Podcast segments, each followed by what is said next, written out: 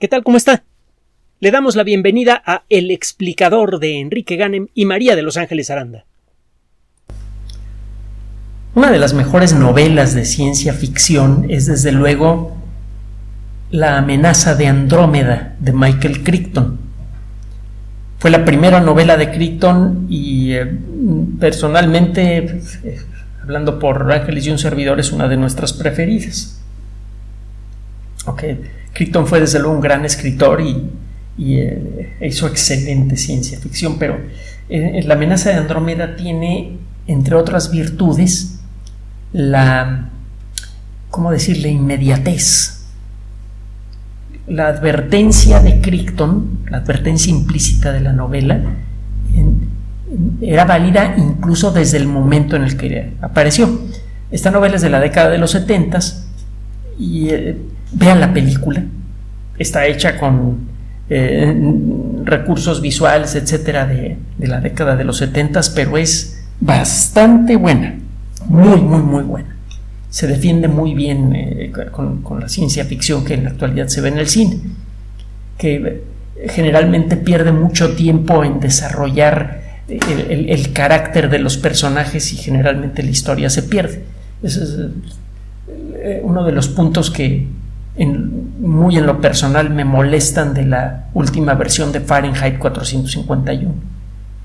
Se vuelve una película más, con, con, argumento predecible y completamente aburrida. Pero bueno, el caso es que en eh, la amenaza de Andrómeda, que es la, la, mala traducción del título original que significa de Andrómeda Strain, la cepa Andrómeda, un grupo de eh, investigadores eh, está lanzando cohetes al, espacio cercano a la Tierra, a la alta atmósfera, con una, serie de redes destinadas a capturar materiales que se encuentran en la alta atmósfera cuando la nave reingresa a, nuestro planeta.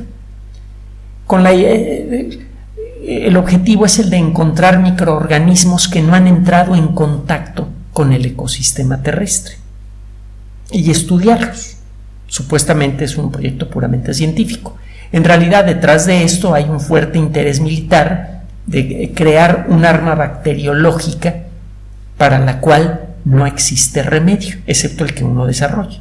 Uno encuentra una bacteria que nadie más conoce, encuentra que esa bacteria es peligrosa, invierte años en el desarrollo de vacunas y entonces puede atacar al enemigo que, usted quiera con esta arma. Es más, el enemigo ni siquiera sabe que está siendo atacado porque de pronto comienza una epidemia en su territorio y usted mientras tanto vacuna a toda su población.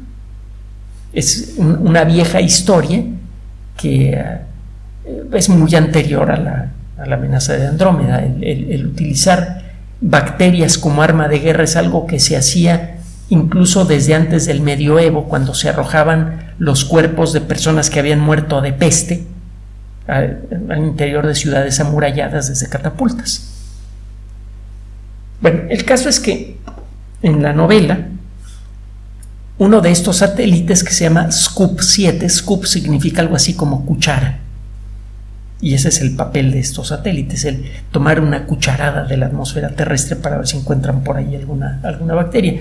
El séptimo de la serie eh, se sale de órbita de manera inesperada, cae en un pueblo de los Estados Unidos, el médico del pueblo abre el satélite por curiosidad y de pronto la gente empieza a morir porque se le coagula de golpe la sangre. Y bueno, el resto de la historia es, buenísima, no se la voy a quemar si no ha leído la novela o no ha visto la película. El caso es que cuando apareció esta novela, casi al mismo tiempo se declararon los primeros casos de ébola y el ébola genera ese, ese efecto, lo que se llama la coagulación intravascular diseminada. Se coagula la sangre sobre todo en los vasos sanguíneos más pequeños la, el ébola tiene un efecto más lento que el, de, que el organismo Andrómeda. En la novela, el organismo Andrómeda mata en segundos y el ébola mata en cuatro o cinco días, una cosa así. Y de una manera bastante terrible, por cierto. Pero por lo demás, la novela parecía estar advirtiendo de algo que ya estaba sucediendo en ese momento. De entonces para acá, no ha perdido su actualidad la amenaza de Andrómeda. Esta novela fue inspirada en las perspectivas y en los miedos, eh, miedos eh, en el sentido técnico, las precauciones que se tomaron durante el desarrollo del proyecto Apolo y el proyecto lunar soviético para evitar el posible ingreso de un organismo lunar en, la, en el ecosistema terrestre. La, existía la preocupación de que pudiera entrar algún bicho para el cual eh, ningún sistema inmune de la Tierra estuviera preparado y que pudiera ser chusa con la vida en la Tierra. Se em, eh, desarrolló un laboratorio especial en la NASA, el Laboratorio de Recepción Lunar, sus siglas en inglés son LRL, Lunar Receiving Laboratory. Usted puede buscar en YouTube el término Lunar Receiving Laboratory y verá usted los videos de este laboratorio especializado. Eh, eh, diseñado para el manejo absolutamente estéril de las muestras lunares. Luego se detectaron algunas fugas, por cierto. Afortunadamente las muestras lunares realmente eran estériles. Pero eh, los miedos, las, las, inquietudes sí tenían un cierto fundamento.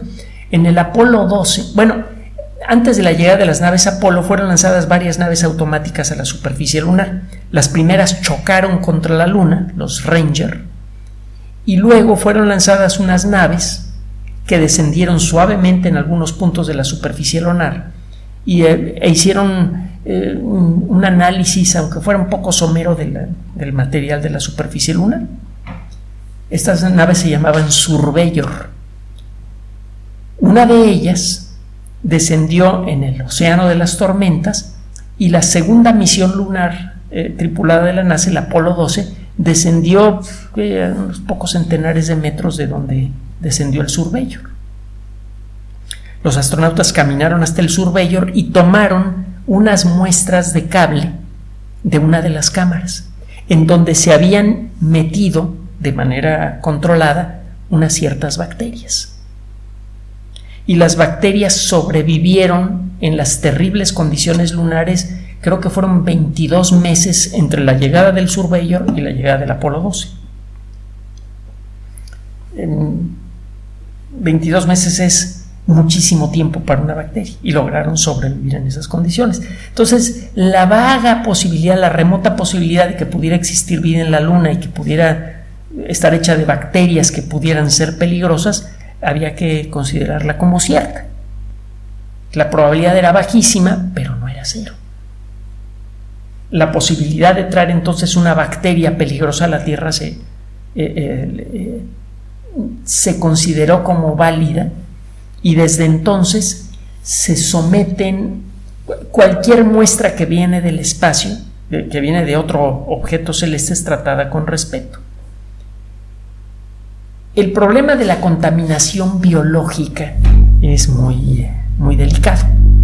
Basta con hacer llegar unas pocas bacterias que miden una o dos milésimas de milímetro a un planeta que tenga las condiciones para que estas bacterias se reproduzcan, para que en cuestión de pocos días, en principio el planeta esté cubierto de bacterias. Simplemente haga cuentas no sé si alguna vez eh, su profesor de biología le pidió hacer ese cálculo en, la escuela. Pero si una bacteria que mide una milésima de milímetro se reproduce cada 20 minutos y todas las bacterias sobreviven, y usted permite que las bacterias se reproduzcan cada 20 minutos, al cabo de un día el planeta entero está hecho de bacterias. Es un poco lo que sucede con la famosa historia del ajedrez, ¿se acuerda? Que el inventor del ajedrez le pidió al, rey que quería premiarlo, pues que le diera un grano de trigo, eh, que colocara un grano de trigo en la primera casilla del tablero de ajedrez, dos en la segunda casilla, cuatro en la siguiente casilla, que fuera duplicando el número de granos de, eh, trigo en cada una de las casillas del ajedrez. El rey se sintió insultado, pues ¿cómo me puedes pedir eso? Es una, es, una tontería. hasta que sus consejeros le dijeron, espera, espera. Hicimos los cálculos y no bastaría toda la producción en siglos para satisfacer lo que este hombre te está pidiendo. Tendrías que darle de tu reino. Ten cuidado con lo que le prometes. El crecimiento exponencial es un fenómeno que poca gente acaba de entender.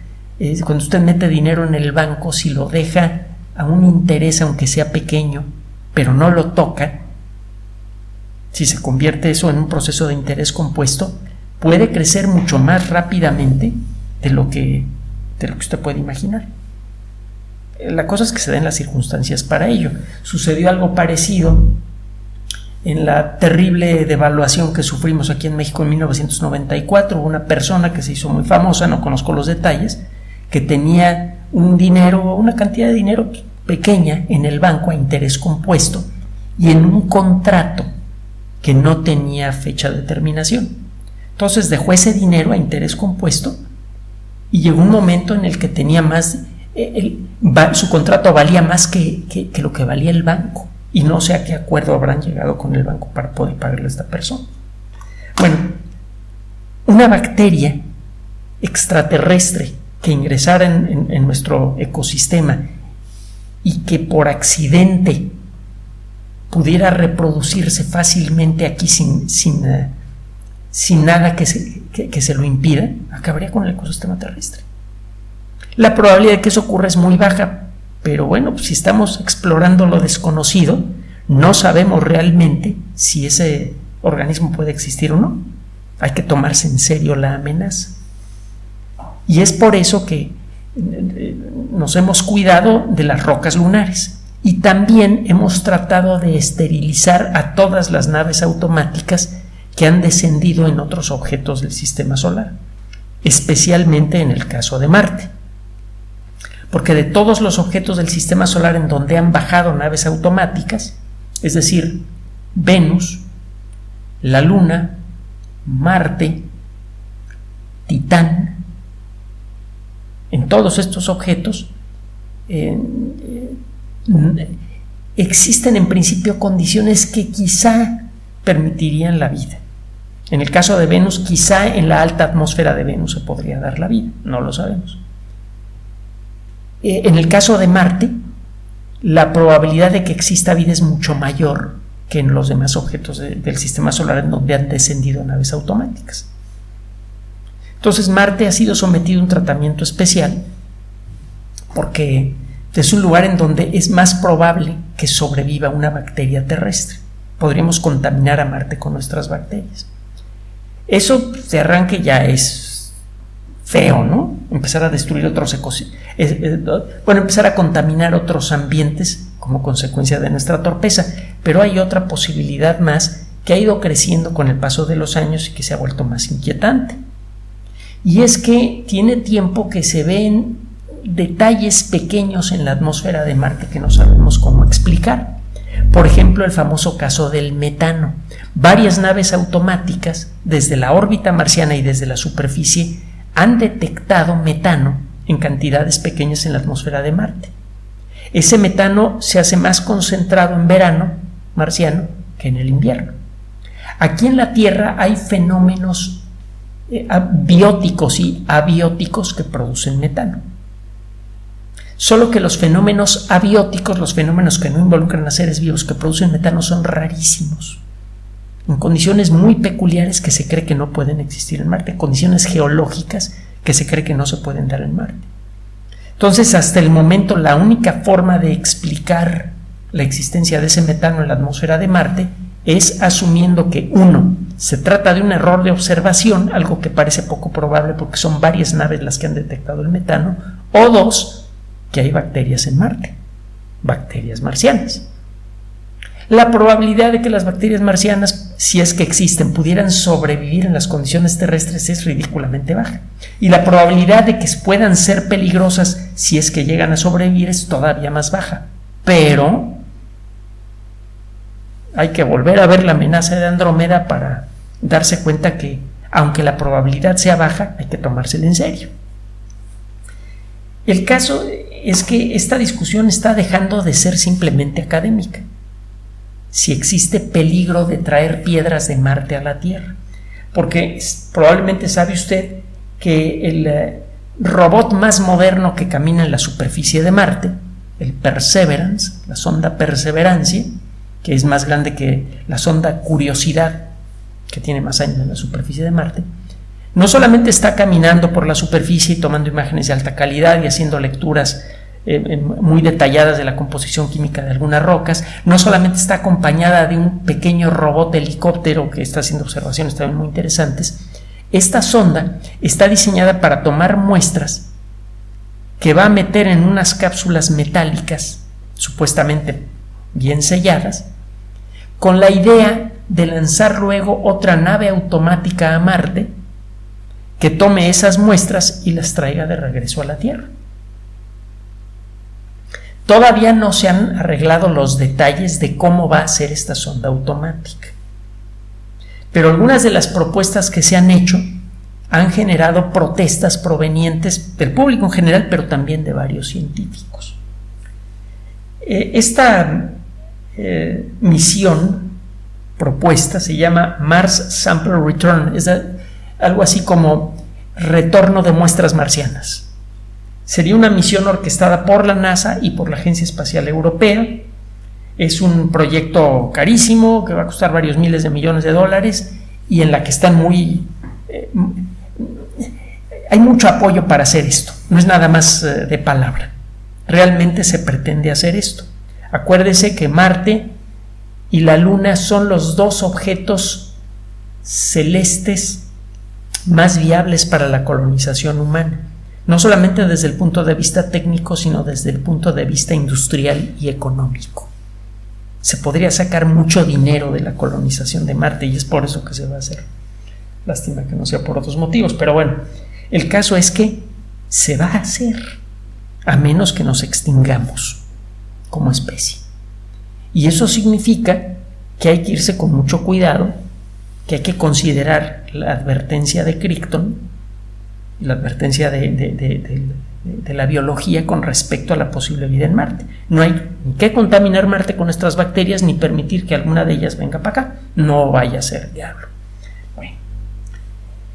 Eh, el proyecto ya está en camino ya se están empezando a discutir detalles y algunos de ellos han enfurecido a algunos biólogos. Por ejemplo, eh, la forma que parece ser más barata y por lo tanto más viable de traer esas muestras a la Tierra consiste en lanzar una nave que tenga un robotito parecido al Perseverance, pero más sencillo, que lo único que va a hacer es caminar hasta donde está el Perseverance, tomar las muestras metálicas que va a depositar el Perseverance en el piso, meterlas en un recipiente especial y luego disparar un motor para lanzar ese recipiente en camino a la Tierra.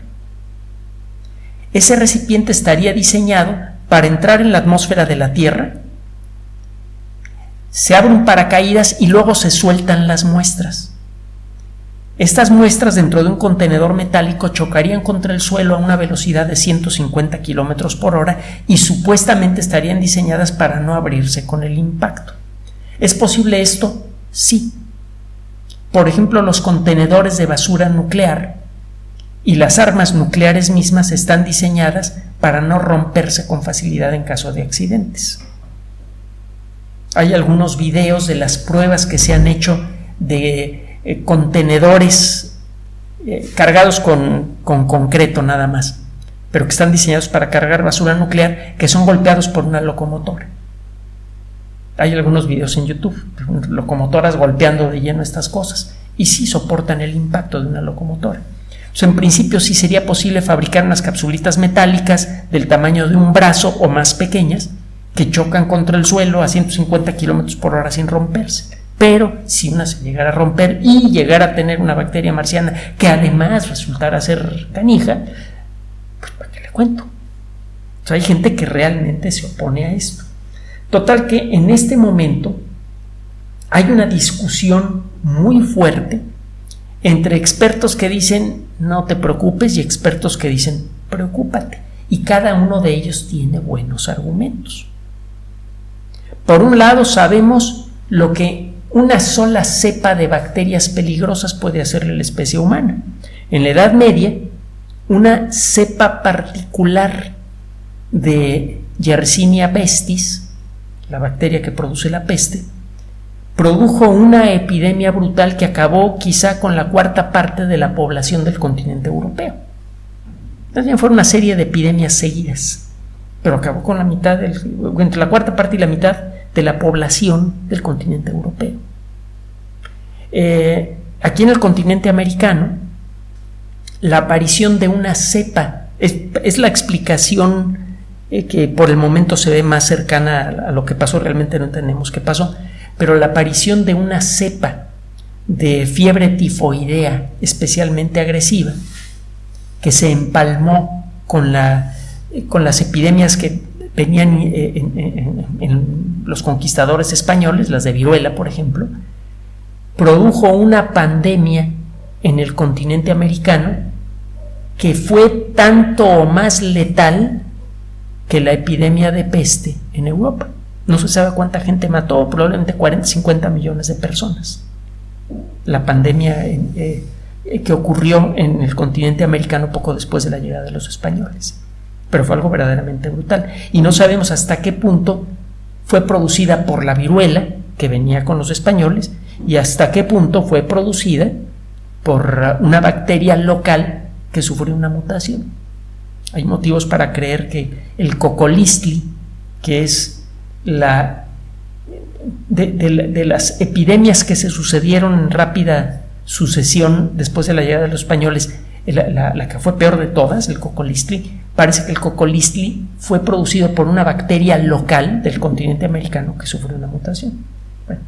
una sola bacteria que muta puede reproducirse rápidamente si es que está cerca de una víctima apropiada de una sola persona salen millones de millones de millones de bacterias y eso en poco tiempo implica eh, un, reguero de enfermedad espantoso. Entonces hay que tomarse las cosas en serio. Pero hay científicos que dicen, a ver, espérate, tenemos ya varios centenares de kilos de rocas marcianas aquí en la Tierra. En la actualidad se estima que tenemos en museos y en laboratorios alrededor de 500 kilos de rocas que sabemos que se originaron de Marte. Cae un gran meteorito en Marte, el impacto arroja rocas a gran velocidad, algunas de ellas no, no son capturadas por la débil gravedad del planeta, entran en órbita solar y a veces algunas de ellas chocan contra la Tierra. Son fáciles de reconocer si se les estudia en un laboratorio con las características apropiadas la proporción de ciertos isótopos de algunos elementos químicos en las rocas marcianas es muy peculiar. Ninguna roca terrestre conocida tiene esa mezcla particular de isótopos de ciertos elementos químicos. Usted encuentra un meteorito que tiene esa mezcla peculiar de isótopos, sabe que viene de Marte. Y creo que hay como 500 kilos de rocas que de manera certificada vienen de Marte que hayan sido recolectados por científicos. ¿Cuántos ¿Cuántas rocas provenientes de Marte han caído en el océano mundial? ¿Cuántas han caído en territorios inaccesibles? ¿Cuántas de esas rocas han sido pisadas 10.000 veces por personas que no saben reconocerlas? No sabemos. Pero es claro que a lo largo de toda la historia del planeta, han llovido millones de toneladas de rocas provenientes de Marte, porque a Marte a cada rato le pegan grandes meteoritos, salen volando pedazos para todos lados. Y eh, a cada rato están cayendo aquí en la Tierra. Es más, no solamente tenemos meteoritos provenientes de Marte, tenemos desde luego muchos meteoritos que vienen de la Luna y montones de meteoritos, aunque no tan abundantes, que vienen de Mercurio. ¿Cómo la ven? Entonces, eh, lo que dicen los investigadores es, bueno, pues, ¿A qué le tienes miedo? Eh, si, las bacterias aguantan mucho, mucho, mucho, mucho, mucho y aparecieron bacterias en Marte, existe una cierta probabilidad de que un grupo de bacterias aguante en el interior de una roca marciana el viaje desde Marte hasta la Tierra y contamine nuestro planeta. Aunque la probabilidad sea baja, han caído tantas rocas a lo largo de los 4.500 millones de años de historia de la Tierra que a estas alturas ya estaríamos más que contaminados con bacterias marcianas y estaríamos más que genéticamente adaptados a ellas. Así que si te traes una roquita con tu juguetito, NASA, no te preocupes, se te escapa la bacteria, lo más probable es que no, no pase nada. Es una bacteria que ya conocemos. esta discusión parece un tanto bizantina. La probabilidad de que existan bacterias en Marte es baja. No es cero, por lo del metano que le comenté, pero se antoja muy baja. Si existen esas bacterias, la probabilidad de entrar en contacto con ellas es muy baja también. Parece que las bacterias, en caso de existir, vivirían a muchos metros por debajo del suelo. Se antoja poco probable que puedan sobrevivir en la superficie de Marte. Aunque hay organismos terrestres que sobreviven en condiciones simuladas iguales a las que hay en la superficie de Marte, no hay que descartar eso. Pero bueno, la probabilidad de que esas bacterias eh, eh, sobrevivan al viaje y además se puedan escapar de estos contenedores es muy baja también. Y la probabilidad de que esas bacterias sean peligrosas es todavía más baja. Entonces, como que discutir esto parece tonto. La realidad es que no lo es. Póngase a pensar en lo que hay detrás. Ya estamos discutiendo de manera directa aspectos muy prácticos de algo que era de tan imposible risible a finales del siglo pasado la colonización del sistema solar. Ahora ya va tan en serio el asunto que tenemos que considerar todo aquello que pueda ser peligroso, todo aquello que requiera atención. La discusión de si la Tierra podría ser contaminada por organismos marcianos no es algo que nada más le interesa a uno que otro académico, es algo que le interesa a usted, porque nos guste o no, Marte y el sistema solar está en nuestro futuro.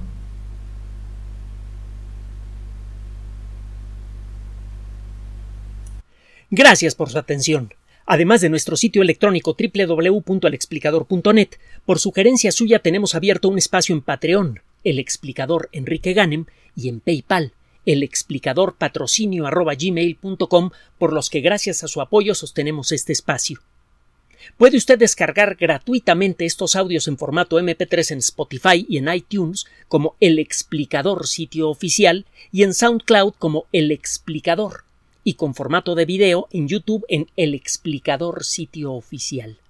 Recuerde nuestras redes sociales de siempre, Twitter Enrique-Ganem y en Facebook Enrique Ganem sitio oficial, El Explicador y los grupos que usted ya conoce.